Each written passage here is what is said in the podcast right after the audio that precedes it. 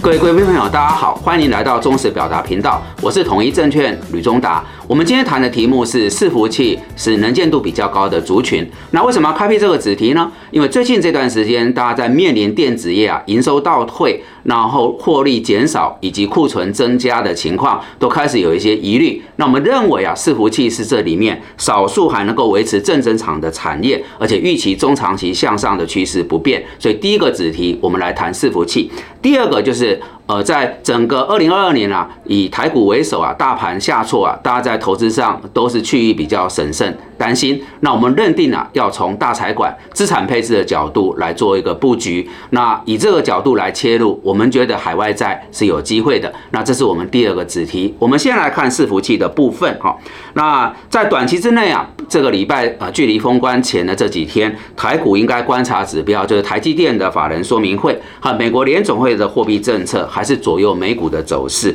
那预期这几天呢，呃，是台股会被美股的这个涨跌所牵动而。起伏。那距离这个封关只剩几只剩几个交易日，在农历年前判断指数还是震荡整理居多。那以过去的经验来看，因为农历春节的年假较长，而且国际股市也存在一些不确定，还有我们之前谈的丙种的金主在收敛资金，所以不想爆股过年的卖压会在封关前的这个倒数的几天来涌出。那操作上建议降低持股的部位。但是呢，也还是要有部位，因为呢，可以稍微安心过年，也不怕年后如果股市红盘大涨的时候，手上的股票还有机会参与红包的行情。那就整体现阶段的电子产业的趋势来看，在强势升息、总体经济疲弱的大环境下，终端的需求动能不高，那库存去化比预期来的久，所以在整个展望二零二三年，众多的电子产业里面，包含这个桌上型、笔记型电脑、面板。半导体等产业都是保守的，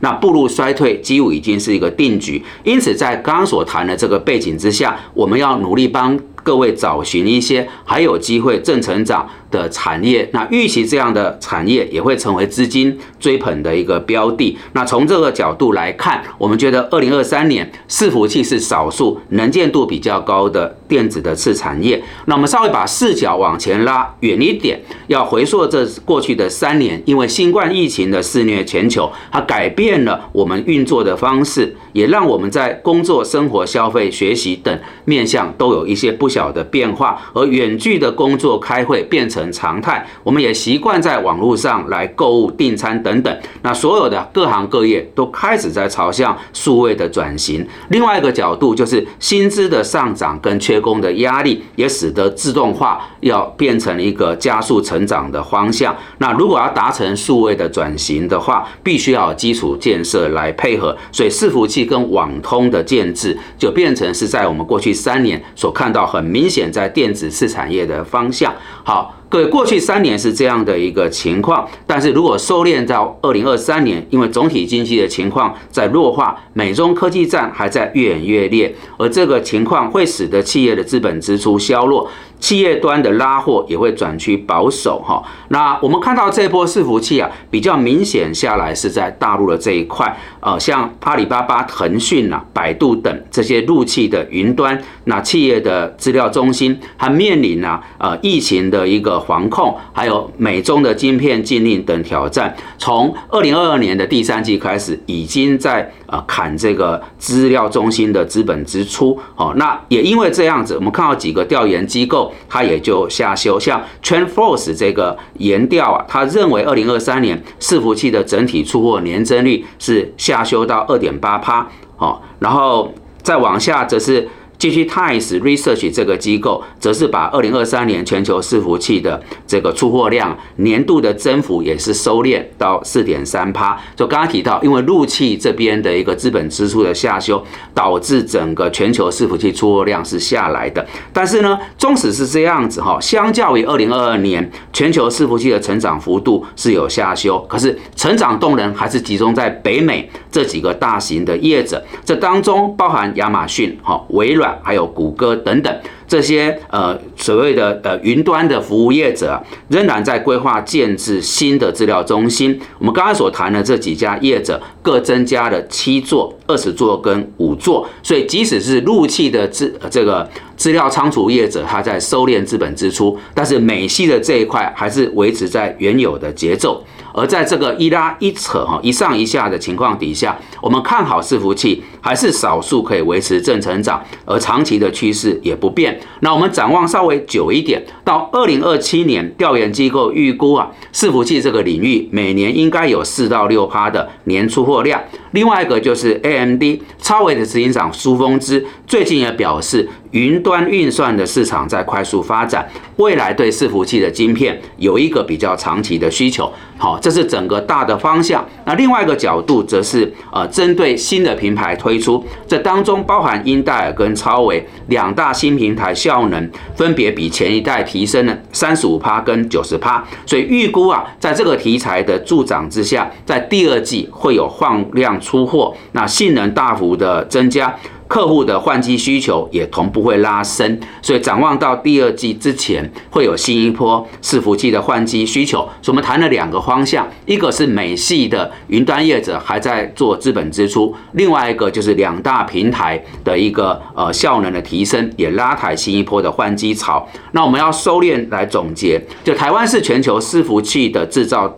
一个重镇哈，全球举足轻重。那么以二零二二年全球伺服器的产值有二点零二兆，光台湾的业者就贡献了一点八二兆，各位看占比是高达九成以上。所以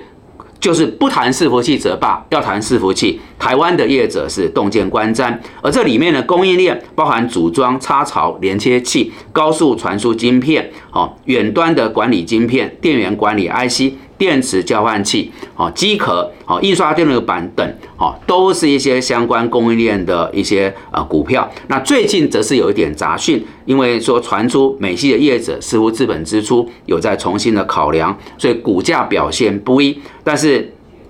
我们认为啊。短期可能是因为总金的变数，或许业者有暂停或递延需求，好，但是整体来讲，我们刚刚评估过，伺服器还是一个能见度比较高的族群，建立凡是有回档都可以来做观察跟留意。接着我们切入另外一个子题，就是从资产配置大财管的角度来谈海外债为什么要去做布局。首先，整个二零二二年因为全球央行的鹰派升息，市场动荡，那我们常追踪的这个恐慌指数已经好几次飙破三十，在这么市场动荡底下，投资就不要能过度去追求风险。因此，我们建议从大财管资产配置要来思考布局，这是必要的。在这个思考底下，寻求一些波动度比较低的资产类别，而债券会相对比较合适目前的投资环境。各位投资朋友，如果在操作台股之余，能够纳入海外债，有机会让我们的投资组合更为。稳健，而事实上看投行二零二三年增加债券的布局已经是大家的共识。第二点，从美林的投资时钟来看，景气循环，当我们迈向二零二三年是一个景气放缓、通膨下修的衰退周期，投资的一个资产里面也应该要有债券的配置。那建议各位可以考虑两种。啊，债券的商品，第一个就是短年期的债券，第二个是美国投资等级的公司债。那怎么说呢？存续期间越长，债券它对利率变化敏感度就越高。因此，在美国联总会终端利率还不是那么明朗的情况下，短年期的债券可以考量布局。再者，就是市面上的债券商品很多，在震荡行情之下，我们对焦在优质经济体，就是以美国还有信用平等比较好的这种美国的投资等级公司债，也是另外一个各位可以思考的债券的方向。这是有关于大财管资产配置来谈海外债的一个布局。以上是我们今天为各位所准备的内容。如果各位贵宾朋友觉得这些资讯有助于判断跟操作，敬请帮忙按赞。订阅、分享跟开启小铃铛，感谢各位的参与。